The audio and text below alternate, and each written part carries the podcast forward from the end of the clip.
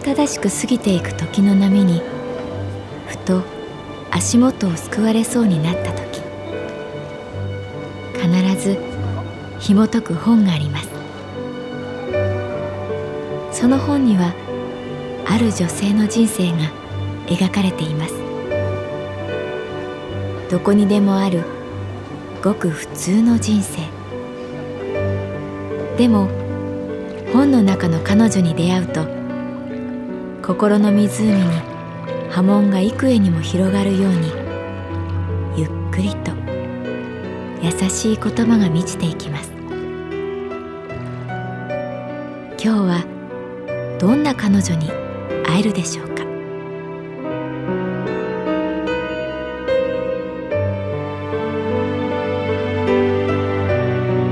サウンドライブラリー。世界に一つだけの本。朗読は私木村多江がお送りいたします。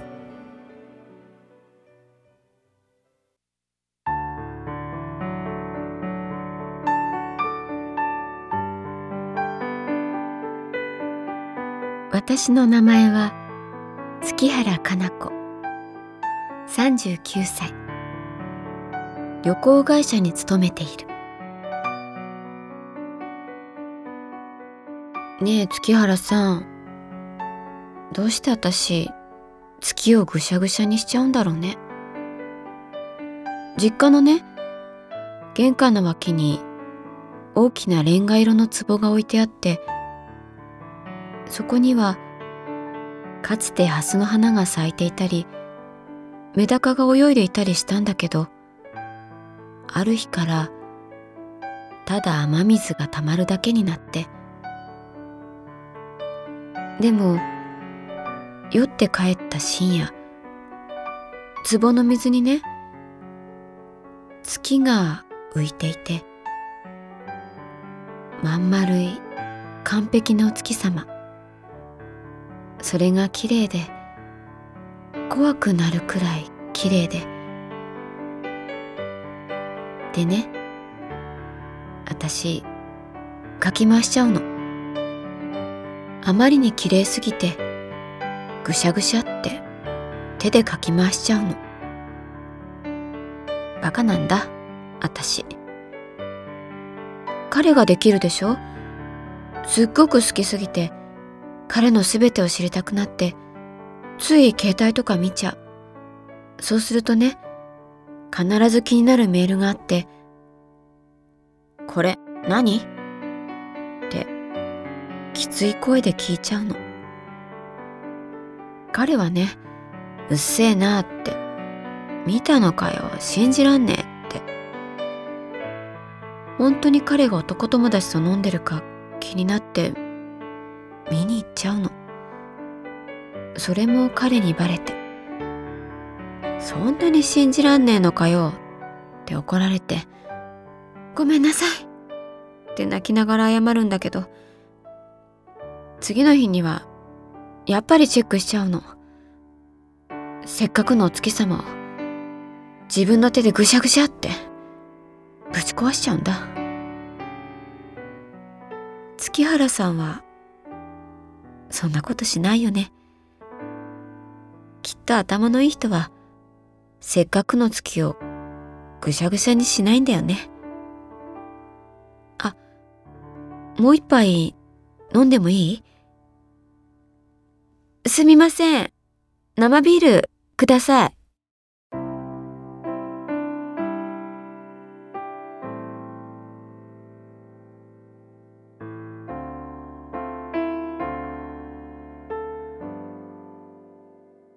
私だってねかずみちゃんそういうことあるよ本当にせっかく作り上げた関係をわざわざガシャンって壊してしまうことほら子供がね一生懸命積み木を重ねていてでもある瞬間急に崩したくなってあともう少しっていうところでガシャンみたいないや本当にあるって頭がいいとかそういうの関係ない。例えばうん、そうだなあ、小学校の時、夏休みの課題で毎日の天気をつけなくちゃいけなくて、一日忘れると頭をポカポカ叩きたくなるくらい神経質になったけど、お盆あたりでなんかバカバカしくなって、8月31日まで空白にして、結局全部晴れにして出した。お盆まで丁寧にやったことはすべてチャラ。月原、お前にはがっかりしたって先生に怒られた。え？そういうことじゃないの？男女関係で、そうだな。あ、じゃあ、これは？私ばっかり嫉妬してるのずるいと思って、わざと心配させるようなことしたら、さっさといなくなった、とか。え、ぬるい？甘い？ええー、ああ、飲むよ。飲みますよ。すみません。生ビール、もう一つ。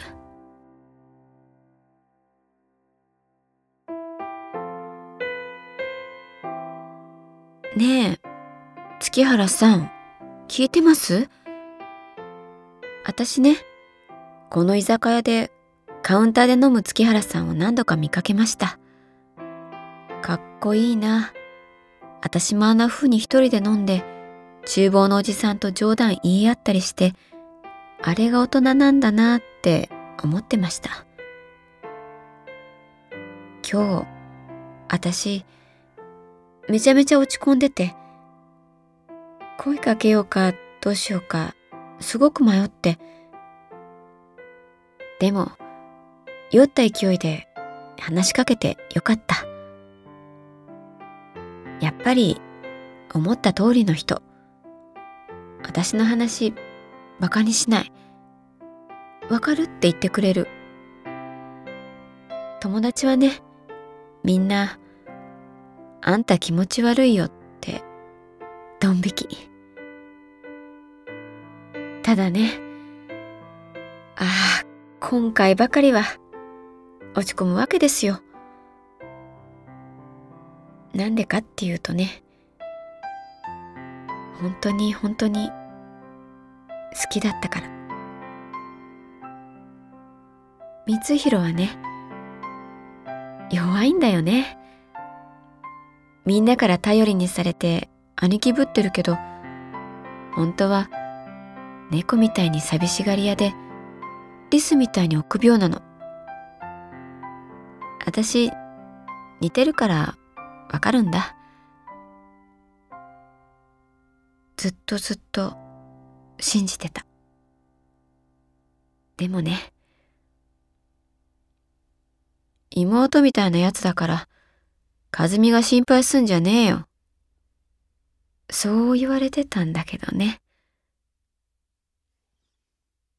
私がね、お腹すっごく痛くなって、もう動けなくなるくらい痛くて、救急車呼ぼうかくらいな感じだったのに、光弘はね、悪い、ちょっと出るわ。すぐ戻ってくっから。って。最初は冗談かと思った。私、油汗流してんだよ。でも、ガシャーンってドアが閉まった。その音聞いたら、私もうどうでもいいやってぐしゃぐしゃしたくなっちゃったの。痛みが引いた次の日、朝帰りした光弘がシャワー浴びている間に、携帯メール、見ちゃった。見たらおしまいだと思いながら、見ちゃった。昨べは誕生日をお祝いしてくれて嬉しかった。誕生日だったんだね、彼女の。妹みたいな彼女の死にそうに痛がる私を残して誕生日に行っちゃったんだね仕方ないな。まずそう思った。怒りというか悲しみ。壺に浮かぶ満月がゆらゆら揺れていた。